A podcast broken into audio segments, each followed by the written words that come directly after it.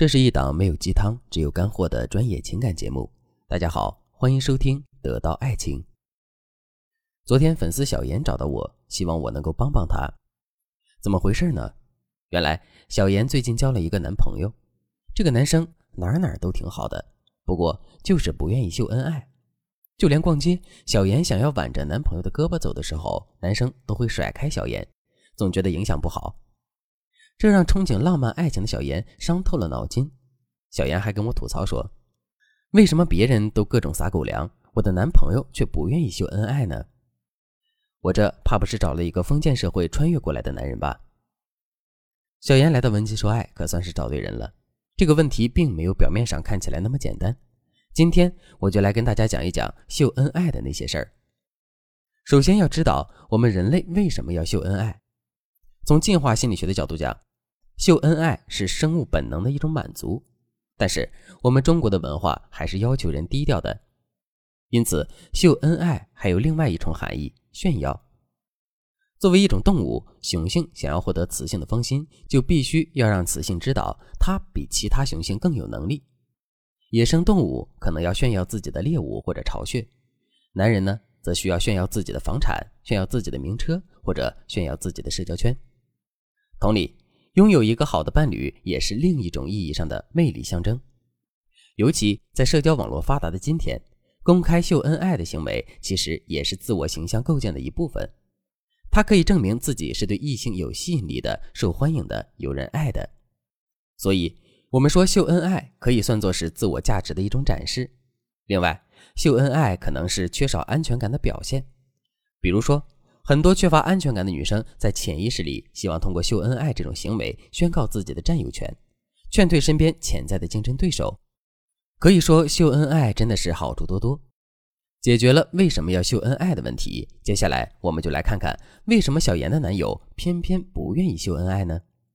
这就要提到我们的社交补偿理论了。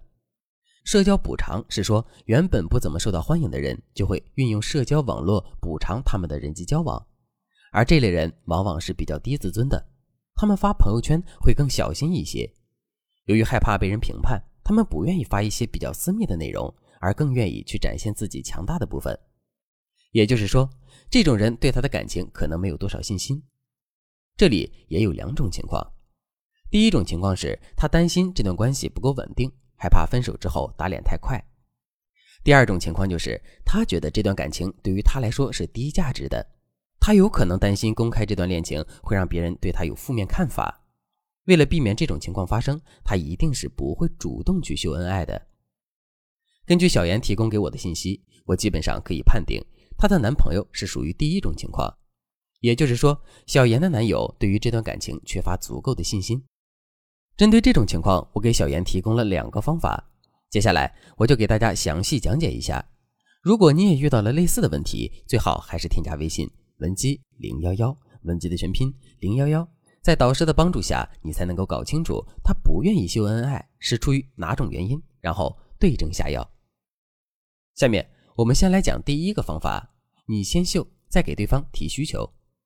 要知道，如果你自己也不愿意秀恩爱，单方面要求男生秀恩爱，男人作为一个逻辑型动物，当然是不能接受的了，而且他也会担心与你关系不够稳定，没办法真的与你确定未来。更担心，如果日后分手，他曾经秀过的恩爱都变成了笑话，这不就让自己在朋友面前立下的恩爱形象被啪啪打脸了吗？所以，想要让男人秀恩爱，首先自己要学会秀恩爱。当男生习惯了你秀恩爱的操作，你再让他去做类似的事情，他就不会像之前一样有那么大的抵触情绪了。小妍是怎么做的呢？在我的指导下，小妍不仅在朋友圈里晒出了她和男友共同旅行的足迹。共同种的花和养的宠物，还有一些有趣的聊天截图。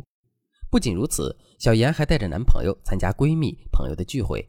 在这些场合下，小妍总会夸自己的男朋友对她如何如何好，吃饭的时候还会给她投喂食物。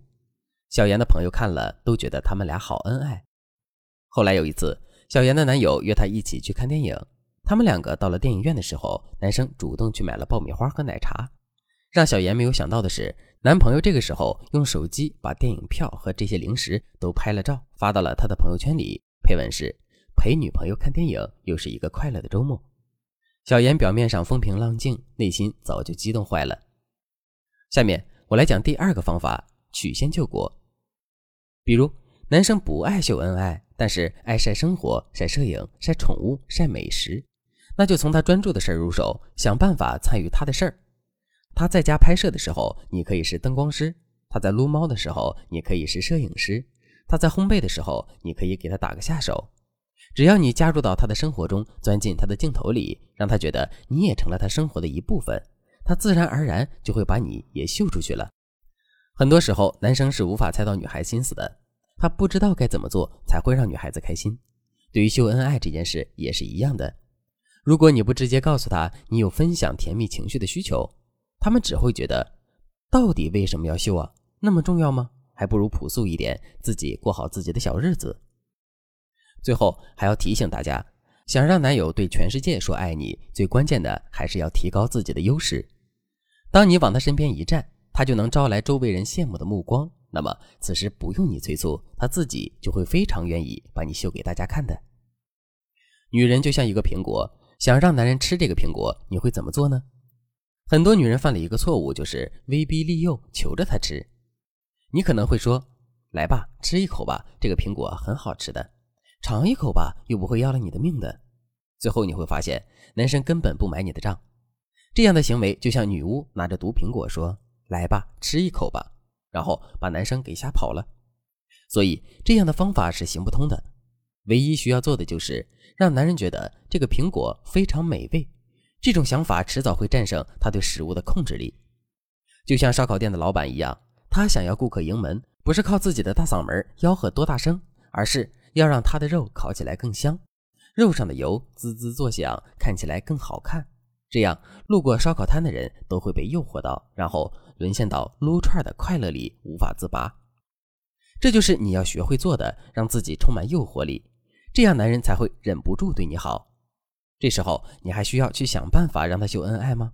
根本不需要。那么，亲爱的姑娘，你想知道怎样提高自己对男人的诱惑力吗？你想知道怎样才能变成他心中最爱的那个女人吗？快来添加微信文姬零幺幺，文姬的全拼零幺幺，在导师的帮助下，你的爱情理想一定能实现。好了，今天的内容就到这里了。文姬说爱，迷茫情场，你的得力军师。